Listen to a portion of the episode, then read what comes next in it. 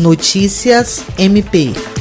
O Ministério Público do Estado do Acre realizou nesta sexta-feira, 3 de julho, um webinar com o tema MP Resolutivo Técnicas de Negociação e Implementação de Políticas Públicas para Crianças e Adolescentes.